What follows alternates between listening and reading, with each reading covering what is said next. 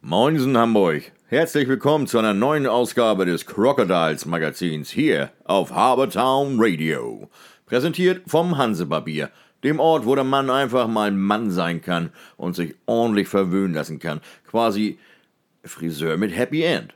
Ob bei einem Haarschnitt oder einer klassischen Messerrasur. Immer begleitet von einer großen Auswahl an Getränken und einem guten Schnack. Hansebarbier, der Tempel für glückliche Männer. Moin Moin aus Hamburg zu einer neuen Ausgabe des Crocodiles Magazins. Ja, was gibt es über das letzte Wochenende zu sagen? Null Punkte Wochenende haben wir bei den Crocodiles lange nicht mehr erlebt. Aber null Punkte und null Punkte ist ja immer so eine Geschichte. Ähm, fängt man sich die null Punkte gegen wesentlich stärkere Gegner ein oder fängt man sich die null Punkte ein, weil es nicht richtig funktioniert und man zu wenig Spieler hat. Ich denke, letzteres ist an diesem Wochenende der Fall gewesen. Aber gehen wir mal der Reihe nach. Knappe Niederlage am vergangenen Freitag gegen die Tech Art Black Dragons aus Erfurt haben die Crocodiles wie bekannt ja mit 3 zu 5 verloren. Es ist bekannt, die Crocodiles haben eine lange Verletztenliste. Am Freitag kehrte zwar Kai Christian wieder zurück, trotzdem stand Niklas Zoschke im Tor.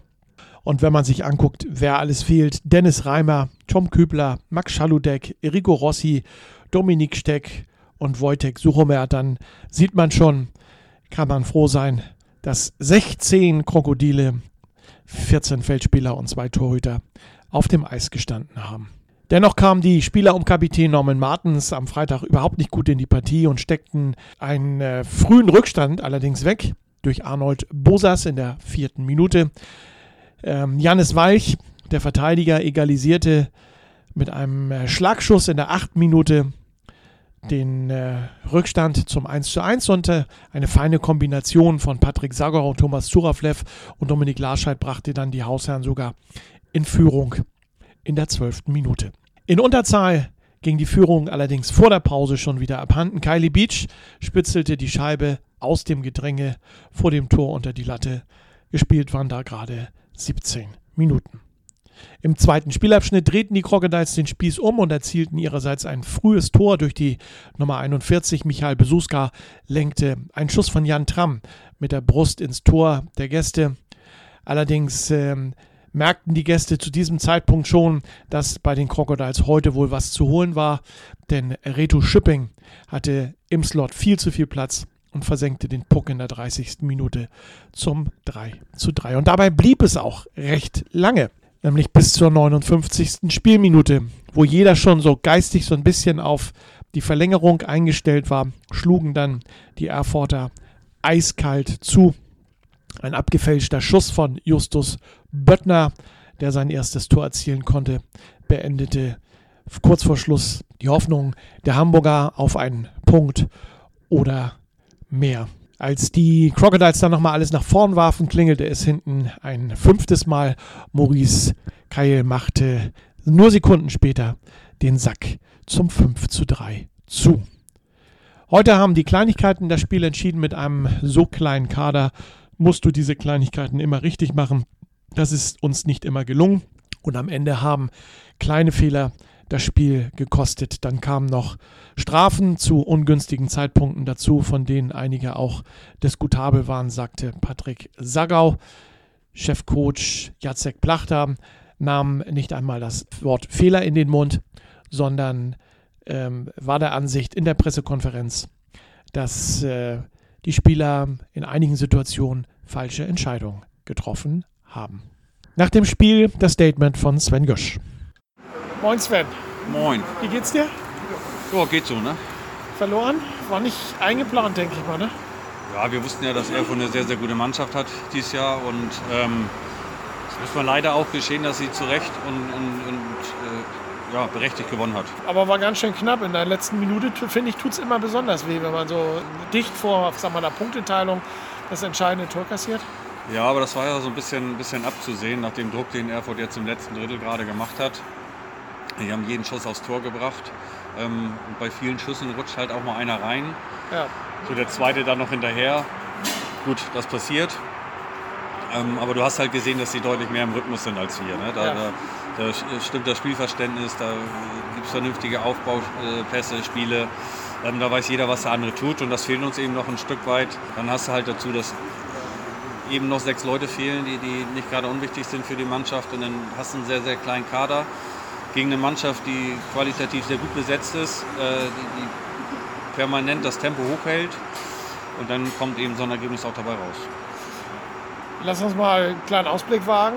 Die Aufgaben werden nicht leichter. Sonntag fahrt ihr nach Hannover zum Tabellenführer. Auch mit der Rumpfmannschaft, die ihr im Moment habt. Hinten reinstellen und nichts reinlassen. Oder wie nee, ich glaube, das wäre das wär auch das Falsche gegen die Scorpions. Das haben wir hier gesehen, wenn wir uns hinten reinstellen. Und das haben wir heute auch gesehen. Nur reinstellen eben ist, ist äh, immer verkehrt. Du musst schon gucken, dass du, dass du dein Spiel da irgendwie versuchst durchzudrücken. Ähm, wir müssen hinten natürlich ein bisschen anders spielen als heute. Ne? Jacek hat es bei der Pressekonferenz gesagt. Ähm, oft die Scheibe nicht kontrolliert rausspielen können im letzten Drittel, obwohl wir sie sicher hatten. Äh, das müssen wir da definitiv ändern. Und, ja, und wir müssen unsere Chancen halt in Hannover nutzen. Unmöglich ist immer nichts. Ne? Das ist die Aufgabe nicht, dass die Aufgabe nicht leichter wird, ist uns allen klar. Und ähm, ist jetzt aber auch mal ein Spiel, wo du nichts zu verlieren hast gegen Tabellenführer. Ja. Ne, vielleicht macht das dann die Brust ein bisschen breiter. Wir brauchen jetzt einfach den Rhythmus. Obwohl der Rhythmus alleine mit so einer kleinen Mannschaft ist natürlich auch schwierig, weil dann ist natürlich auch irgendwann noch ein Zahnfleisch. Ja, das heißt, ich drücke die Daumen. Wir drücken die Daumen das, für Sonntag. Das machen ne? wir auf jeden Fall. Und sind froh, dass wir dieses Spiel heute ohne Verletzten überstanden haben. Ne? Das ist äh, dann auch mal was Positives aus dem Spiel, genau. Genau so ist es. Alles klar, Sven. Dankeschön und ja, richte die Mannschaft wieder auf. Ja, das macht Jacek schon. Gut gerüstet wollte man nach Hannover fahren, fuhr man nach Hannover. Doch in Hannover merkte man schon nach 44 Sekunden, wo der Hammer hing oder der Puck einschlug, nämlich im Tor der Crocodiles. Ein Tor durch Viktor Knaub. Die Wedemarker überrannten förmlich die neben sich stehenden Hanseaten und lagen bereits nach vier Minuten durch Tore von eben diesem Viktor Knaub in der 44. Sekunde und Tomi Velenius in der vierten Minute mit 2 zu 0 hinten.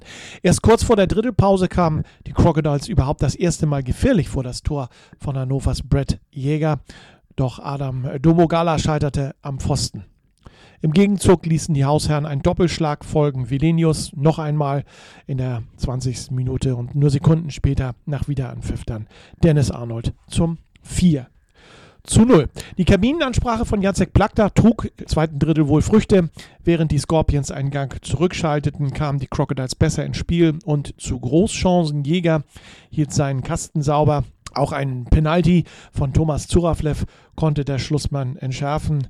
Dann schlug äh, Vilenius ein drittes Mal zu und schickte die Hamburger mit seinem 5 zu 0 in die Pause. Im letzten Spielabschnitt konnte Norman Martens mit einem satten Schlagschuss noch Ergebniskosmetik betreiben. Doch Christoph äh, Kabitzki und Viktor, Viktor Knaub nur Sekunden vor dem Ende legten allerdings nach und stellten den Endstand von 7 zu 1 für die Scorpions hier. Stürmer Dominik äh, Lascheit nach dem Spiel, man kann mal schlechte Tage haben, das gehört im Sport dazu, aber man darf sich nicht so kampflos abfertigen lassen, wie es insbesondere im ersten Drittel passiert ist.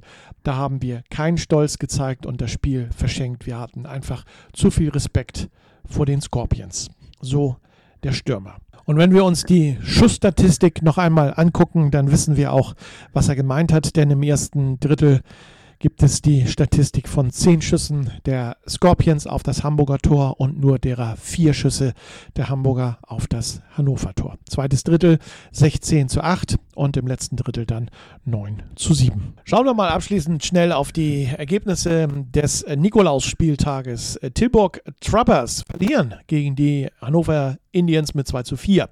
Taggart Black Dragons äh, verlieren in der Overtime mit 4 zu 5 gegen die Exa Ice Fighters aus Leipzig.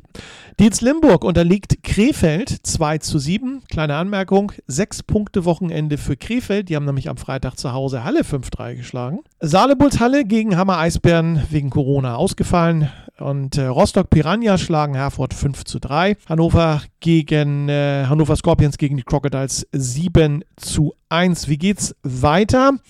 Mit unseren Crocodiles am kommenden Freitag 20 Uhr empfangen die Crocodiles die Exa Ice Fighters aus Leipzig.